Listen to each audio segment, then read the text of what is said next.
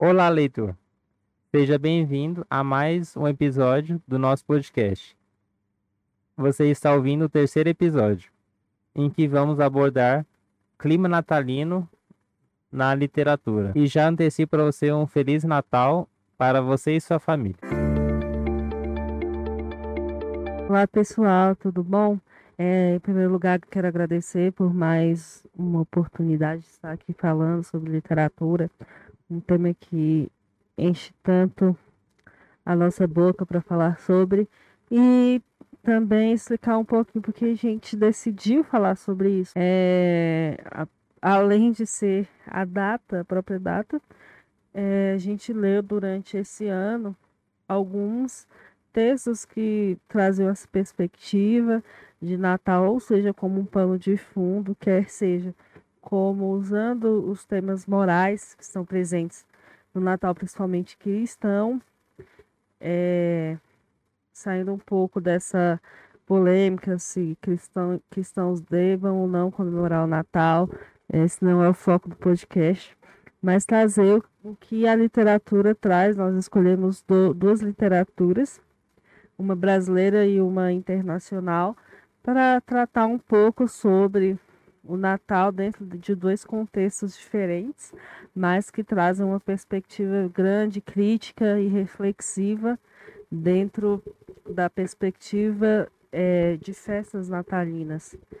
Esse sentimento que muitos gostam, outros sentem uma angústia, outros se sentem um vazio nesse período, e vamos falar um pouco sobre isso. Então, como a Samara estava comentando, eu vou iniciar falando que acho que é um dos maiores clássicos quando lembram sobre o dia de Natal.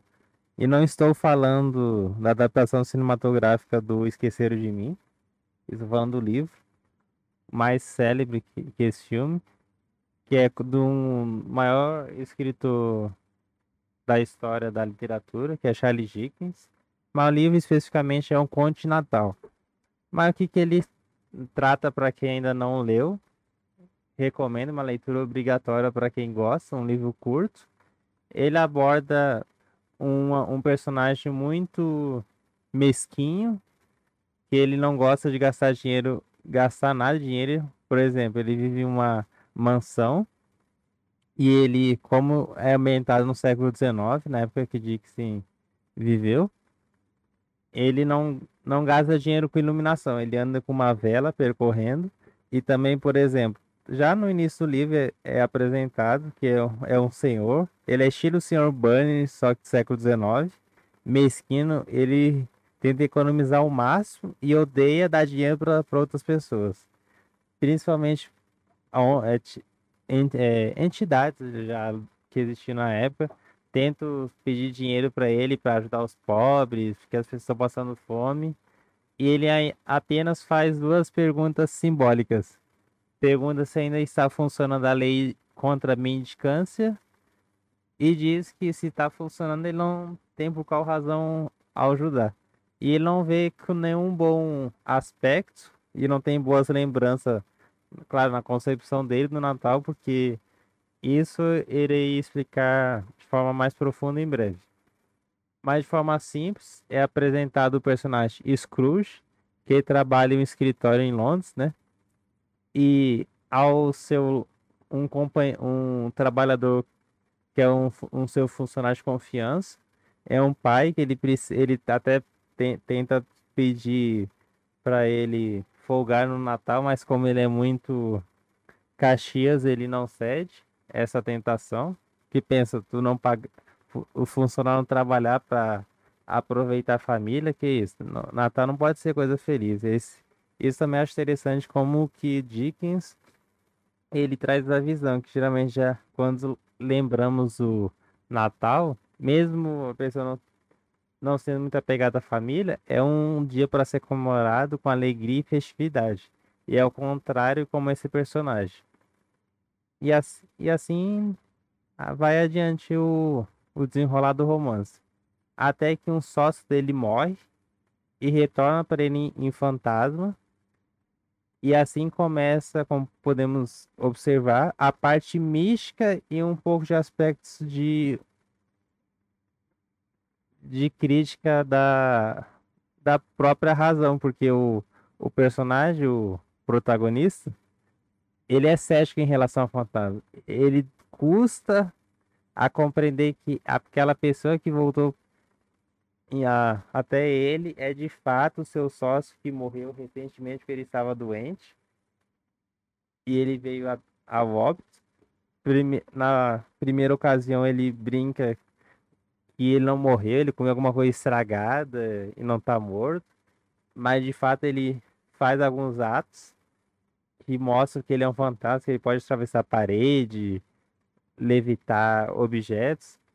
E isso faz com que o, o protagonista do romance caia sua ficha e observe que realmente o que ele está vivenciando é um, é um fantasma. Só que ele vem em uma ocasião especial. Vem para alertá-lo que em, no próximo tocar do relógio, que é aproximadamente uma hora da manhã, ou seja, madrugada, meia-noite para madrugada, que irão vir três fantasmas: o do passado, o do presente e do futuro. E com nesse contexto, você pode examinar quais os aspectos que triunfaram para aquela pessoa ser como é, que muitos ainda, ah, porque a pessoa é mesquinha, o outro não é. A principal razão para investigar por qual uma pessoa age de certa forma em declínio a outra, é necessário investigar o passado. Aí quando o primeiro fantasma aparece, que é de uma criança, e leva ele para investigar o seu passado, é apresentado para o leitor que ele era uma criança que não que não cresceu em um lar, como é o previsto para uma criança crescer e viver. Ele cresceu estilo um orfanato, hum, mais ou menos. E ele não era muito social com outras crianças. Ele ficava mais sozinho, tanto que ele não era convidado para as festividades de família, ou seja, desde quando ele era criança, foi mostrado a ele que era ele já foi criando essa esse esse estigma sobre o, o Natal. E não apenas isso, ele sempre já na, é apresentado também ao leitor que ele se prendia a coisas é, que ele poderia se sobressair com os outros. Ele se prendia a livros, coisas que ele evitava ao máximo social, porque ele não conseguia se adaptar. Aí após isso ele o fantasma joga ele volta para a cama dele, ele volta a dormir. Aí no dia seguinte vem outro fantasma do tempo do presente. Aí um fato que eu acho excepcional nesse romance é mesmo curto, que ele consegue mostrar Dickens, né, o grande escritor britânico, ele consegue mostrar sua marca, sua marca que ele apresenta em todas suas obras. Você deve estar se indagando agora, ah, mas qual é a marca de Dickens? é, é sobre o olhar sobre a crítica social, especialmente sobre o, a visão da desigualdade. E esse romance você pode visualizar. O personagem principal é muito rico, tem dinheiro, não passa fome, não passa nenhuma necessidade. Já quem trabalha com ele é totalmente contrário. Especialmente porque o fantasma ele mostra o próprio a própria família da pessoa que trabalha com ele que não tem nenhum recurso quase, precisa quase pedir um, um peru, que para nós, nós atualmente é quase ou, outras comidas irrisório, porque você pode, na sua própria casa tem, e ele tem, no, esse pessoal que trabalha com ele, outro funcionário tem falta. Aí isso é muito interessante como que o, o Dickens trabalha a a quebra, a dualidade do praticamente em dois mundos. E um que é rico, tem tudo, mas ele vive de uma forma que ninguém se tivesse posse daquela dinheiro, daquele da do próprio capital que ele detém, iria desfrutar daquele modo tão tão desprezível e miserável quanto os outros, e tanto com ele, porque ele não, não faz nada, ele tenta economizar o máximo de dinheiro, se preocupa muito com isso, mas não tem ninguém ao lado dele, apenas um cachorro velho, rabugento, igual ele, que também isso que é engraçado, que muitos esquecem de visualizar, mas o cachorro reflete o, o seu dono. Além disso, aí claro, aí ele mostra como que as, não apenas o como que é ao redor dele a desigualdade entre esses outros traços, mas exclusivamente de forma profunda de como que a visão de ca que cada um tem dele de como age, certo? Aí o, o último fantasma que vem para ele é do futuro, que mostra como que cada pessoa das daquela cidade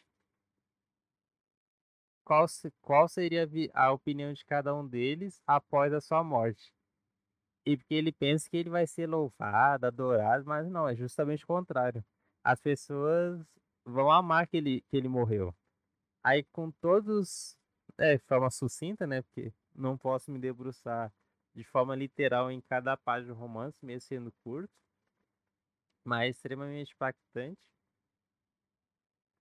Ele podemos dizer que o romance, o, no livro, né, até o desfecho, ele começa a quebrar esse estigma que tem os, os fantasmas, o fantasma, né, é, os três fantasmas têm seu objetivo concluído.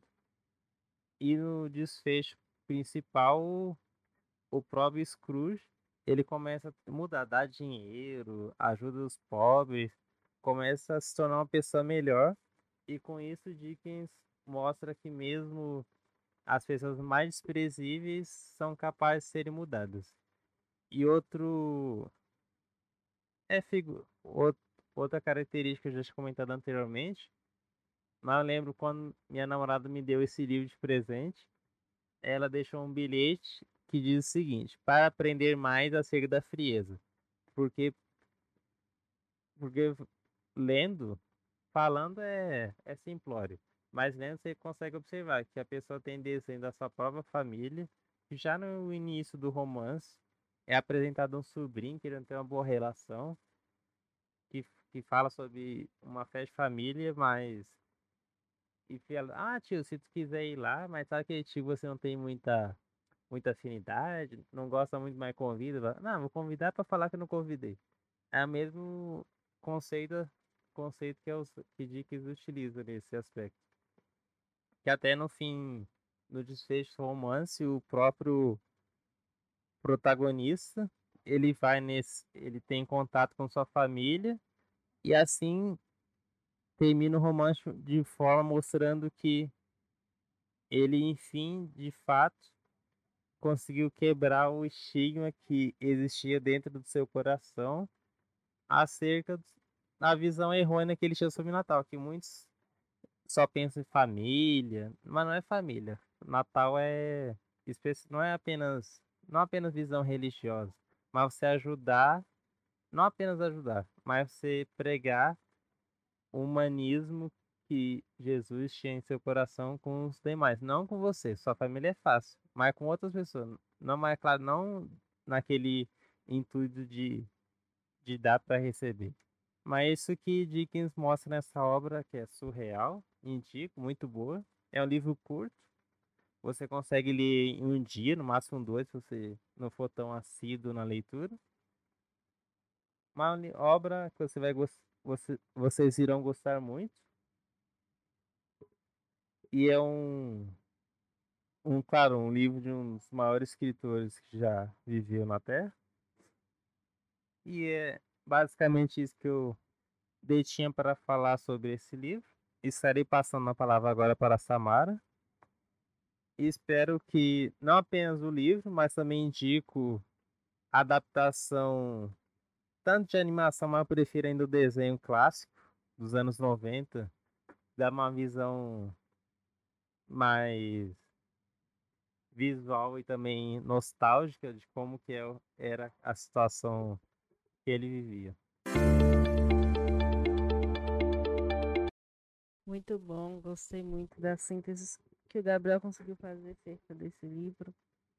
Só para complementar, gostaria de falar também que é, grande parte desse, dessa revolta que o personagem tinha com o Natal está ligada justamente com essa pausa, né, que o Natal traz para para nossa vida, né, um, um período em que todo mundo está trabalhando e de repente nós temos uma pausa grande e aí justamente no final do ano é reflexivo, não sei se tão quanto o ano novo, né? Aquele que a gente faz uma retrospectiva da nossa vida, das nossas ações, da vida em geral, agradecimentos ou não.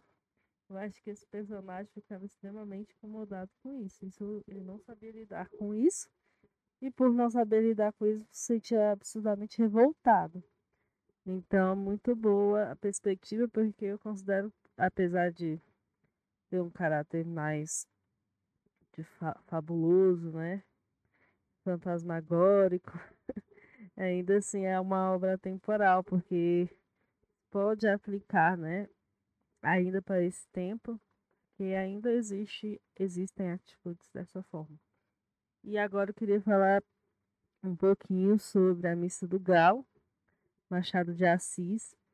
É, esse conto muito curto, seis páginas mais ou menos, depende aí da, da diagramação. Mas o principal é que é um, um um conto que traz uma história interessante, né? É, ele usa a noite da missa do galo, em que ocorre a missa do galo. É, isso, é, o conhecimento dessa missa é mais comum para os católicos, né? É, eu e Gabriel não somos católicos, mas nós conhecemos muito o que passa na, na televisão da madrugada do dia 24 para o dia 25 e a missa do galo se dá nesse tempo. Então, sempre ocorreu, né? Não, na, acho que na maioria do tempo da história da, da Igreja Católica Apostólica Romana. E Machado de Assis usa esse, esse meio tempo aí para trazer a história de, dos personagens. Então, o personagem principal era o Nogueira.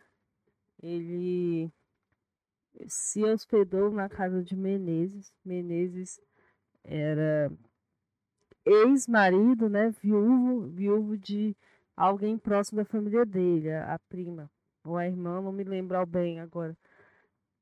É, ele vai se hospedar na casa dessa pessoa, só que ele já, esse homem já tinha seguido a vida, já estava casado novamente com a personagem chamada Conceição, e ela morava também com a mãe, a Conceição mais a mãe, e o Menezes. E o Nogueira vai se hospedar, ele precisava, estava de passagem por um tempo, ele ia fazer uma preparação, algumas provas. E, e ele acabou sendo recebido pelo Menezes. Menezes era casado com Conceição há um tempo. E Menezes, toda quinta-feira, tinha um compromisso, ele ia ao teatro. Só que esse ir ao teatro não era bem literal. Não ia necessariamente ao teatro, era uma desculpa que ele usava para que ele fosse se encontrar com o amante. Então, ele tinha um amante, isso era um fato conhecido pela Conceição. É, ela suportava isso, né, dentro ali da, é, da família tradicional brasileira, em que a mulher se submetia a esse tipo de absurdo dentro da sua casa. E a mãe de Conceição não concordava, mas mesmo assim Conceição é, tolerava esse comportamento, continuava a ser uma boa esposa, esposa devotada, e às quintas-feiras Menezes tinha esse compromisso no, te no teatro. E ali na mesa de jantar com com Nogueira, Conceição, a mãe de Conceição Menezes comenta, né, que iria ao teatro e Nogueira é super despretensioso, assim. Ele até pergunta se ele poderia ir ao teatro, porque ele nunca tinha ido ao teatro. Mas acabou que ele não pôde ir a esse teatro, né? E nessa noite, era a noite do dia 24 para o dia 25, e, e Nogueira iria para a missa do Galo. Então, ali no momento em que ele esperava para ir para a missa do Galo, ele ficou alguns momentos com Conceição ali na sala e eles conversavam sobre vários assuntos. Inclusive, eles tocavam ideias de, de quais livros eles estavam lendo. Ah, tô lendo a Moreninha, tô lendo o livro tal, e eles comentavam sobre isso.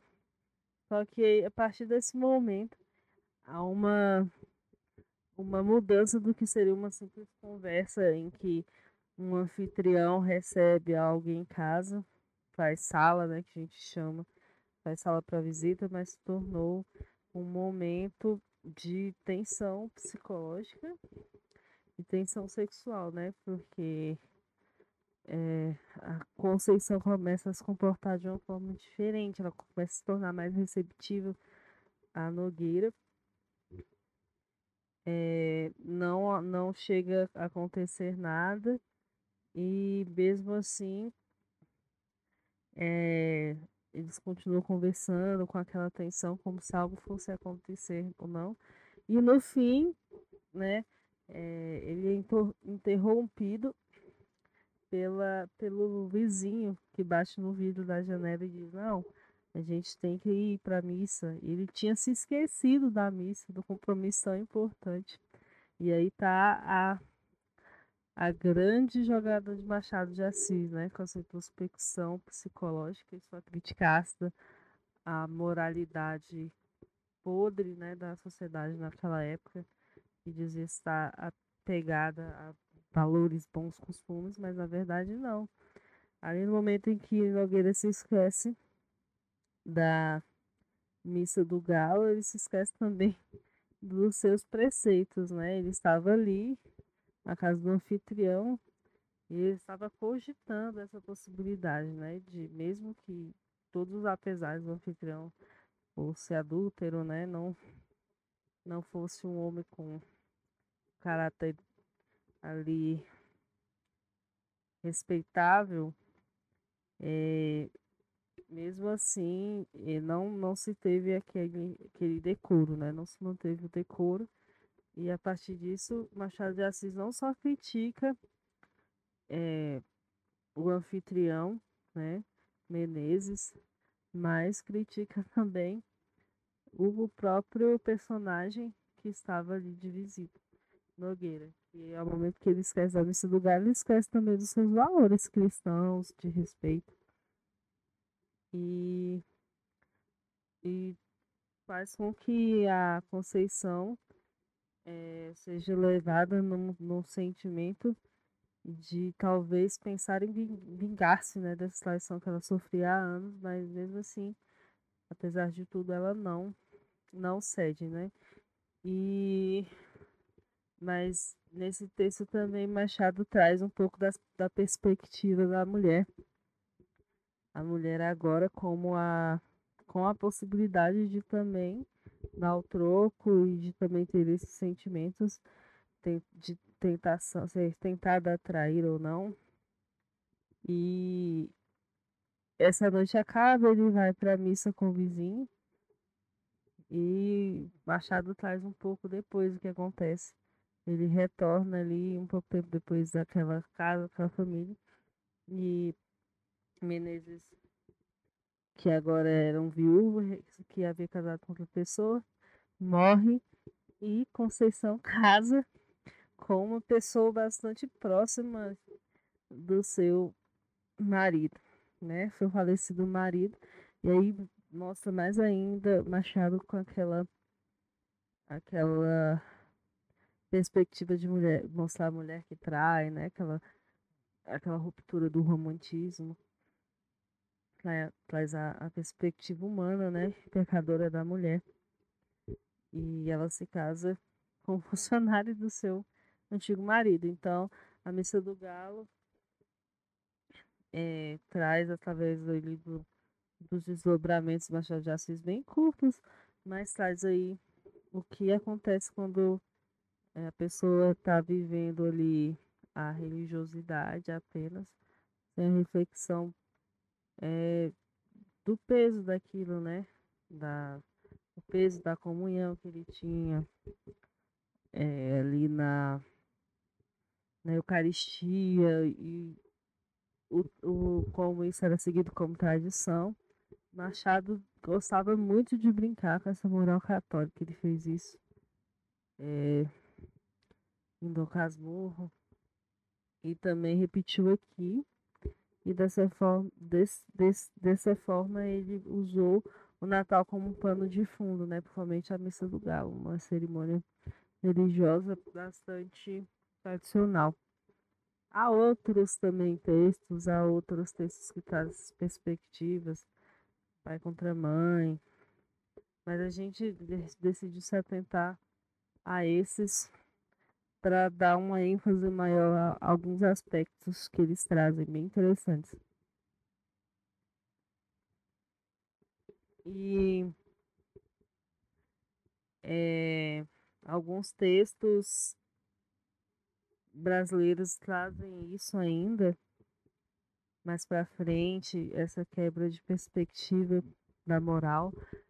É, a gente tem também o personagem ainda na literatura brasileira, Severino, né, que é, nasceu ali no período natalino também.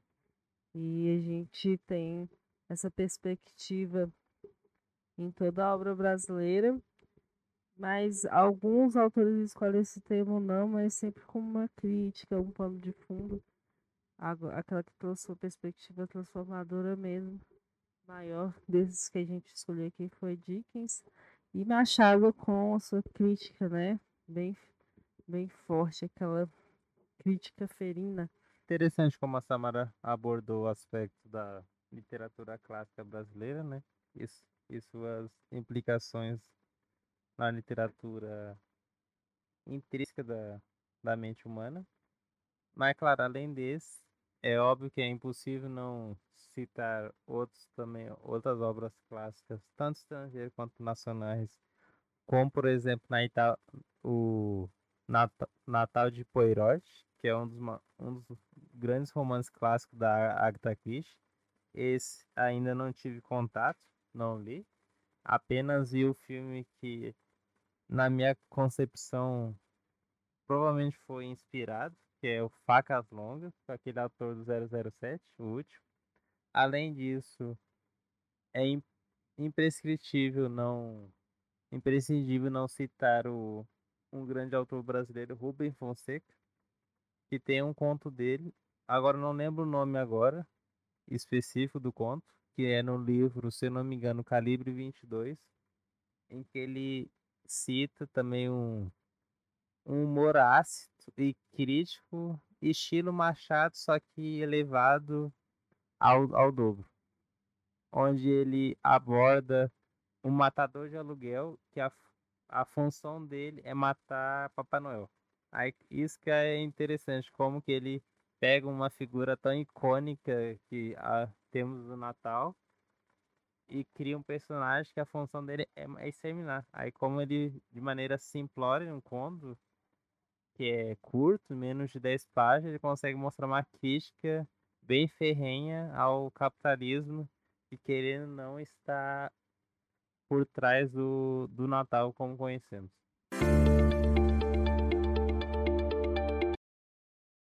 Bem-vindo. Interessante, Natal de Poirot, Herculano Poirot é um é um texto bem emblemático, né? Da Agatha Christie. Ela gosta de colocar as aventuras do, do personagem, esse personagem que ela tem tanto carinho.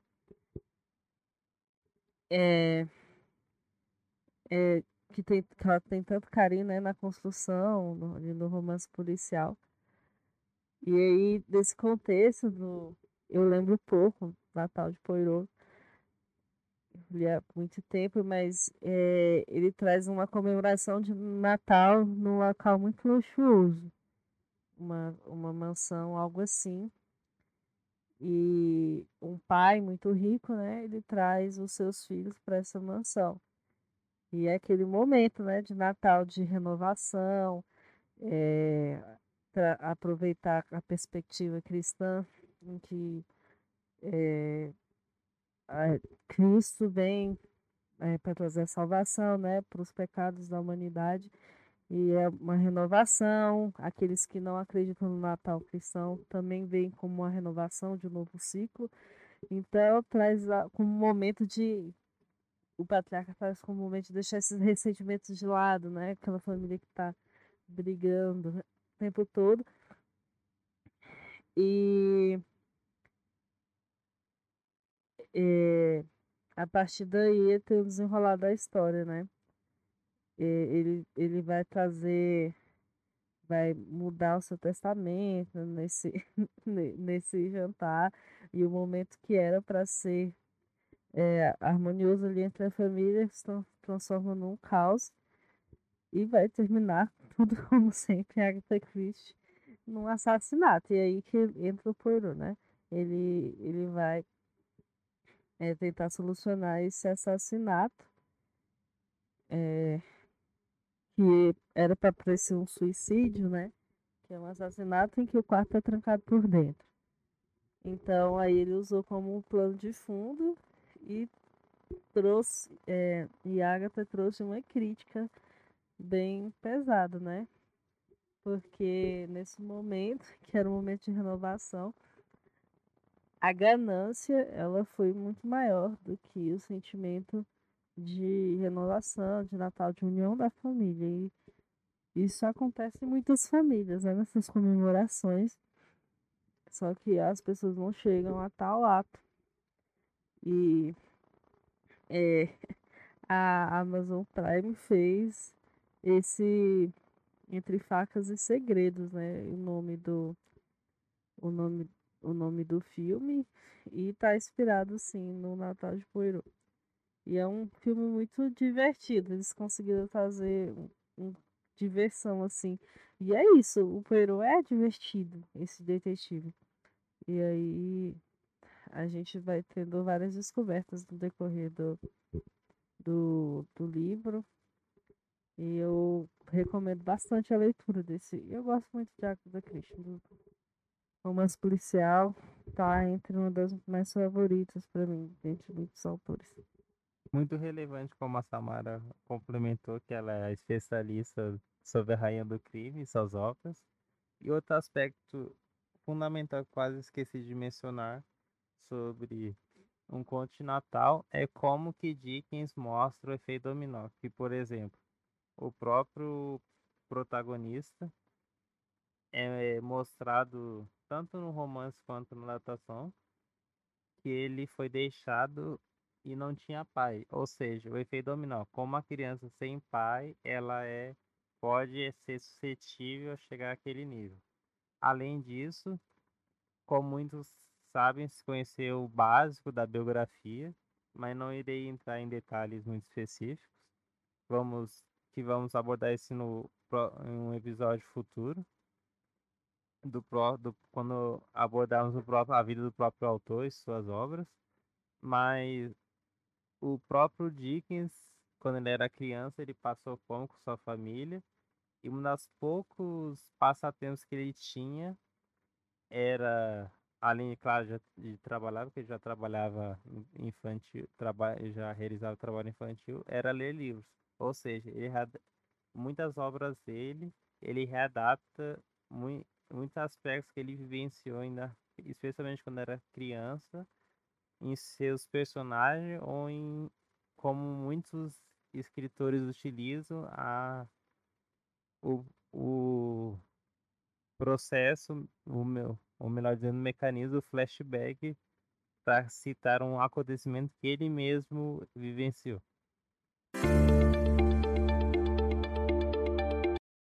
A gente vai encerrando por aqui, mas queria deixar outros livros, a gente não vai falar sobre eles, mas eu acho muito interessantes, né? Quem nunca ouviu falar no Quebra-Nozes, né, do Alexandre Dumas, e ele traz a, a véspera de Natal como plano de fundo, né, e, e o encantamento com aquele boneco, o, é, com o formato boneco Quebra-Nozes, né, e essa questão das crianças, os brinquedos é um pouco mais é, menos realístico, mas muito divertido. Um outro que não trata não tanto do Natal, mas eu lembrei aqui foi a menina da caixa de fósforo. É um pouco triste, né? A criança que vendia fósforos e nesse período eles passam mais na véspera de ano novo, por isso que a gente decidiu não citar aqui, mas eu recomendo fortemente que traz um pouco dessa perspectiva da desigualdade social, né? Naquela correria ali, ninguém estava preocupado com aquela criança, estava preocupado com suas festividades, com seus presentes, e aquela criança acaba ali congelando. É, a pequena vendedora de fósforos, né? É um ponto. Então, é, ela morre de frio, né? No meio daquela, naquela toda aquela agitação. É, tem muitas adaptações. Eu vi quando eu era criança várias adaptações dele eu, eu, eu achei bem forte. Mas é um contexto interessante, um pouco parecido com o com um conto de Natal do Dickens, também tem, tem outros nomes, né? Isso apenas para Antes de encerrar, eu gostaria de citar uma obra que não é especificamente aborda o Natal, né? Mas há um trecho que o contexto, como ela é apresentada, lembra muito que provavelmente pode ser final do ano, que é o clássico Os Miseráveis do Victor Hugo, na qual uma pessoa que depois é apresentada para nós, para o leitor, que se torna o personagem, ele tenta várias casas conseguir abrigo, mas não apenas além de estar lotadas, ele tem um, um estigma social porque ele foi um ex-condenado, ou seja, muitos não querem uma pessoa que já foi presa lá porque pode ser criminoso, esse é esse estigma que toda população tem. E, e o único local que ele consegue abrigo é um padre da. Não sei engano, acho que é um padre ou um bispo uma igreja que cede para ele ficar lá por um período. E esse eu penso que é mais. É, querendo ou não, é, é um clima indiretamente assim, bem. Bem direto que Victor Hugo ele cita, né? Ele toca sobre Natal, mas bem é, e é só isso que gostaríamos de, de falar. Agradeço pelo por você ter escutado nosso podcast até agora e desejo novamente a você e sua família, seus filhos, caso você tenha, e outros familiares que estão longe, você tem no coração, que tenha paz nesse desfecho de ano, já estamos partindo para 2022 e até o próximo episódio. Até o próximo episódio, pessoal. Obrigado por ouvir. Desejo também muita paz, consolo durante essas épocas tão difíceis, né, que a gente tem vivido. É, muitas pessoas perderam familiares nessa pandemia, é, ou por outras causas, estão distantes, não podem é, confraternizar como gostariam, como deveriam, porque para muitas pessoas isso é muito importante. Então, desejo muita paz, muito contentamento. É, Deus abençoe o, o final de ano. E a gente volta em breve com mais um episódio de Ler Antes de Partir. Muito obrigada.